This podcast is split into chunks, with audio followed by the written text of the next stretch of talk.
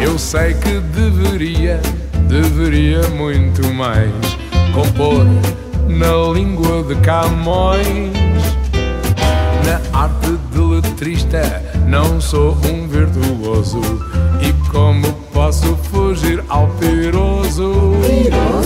Queria ser pessoa e escrever como Aquilino e como de o Bocage ser menino. Sabino. A língua mais falada no hemisfério sul é o português, com um total de cerca de 260 milhões de pessoas que têm o português como língua nativa, 220 milhões vivem no hemisfério sul. Mestre Mourão Ferreira, eu quero o seu ensino, mas como de Bocage ser menino. Rabino!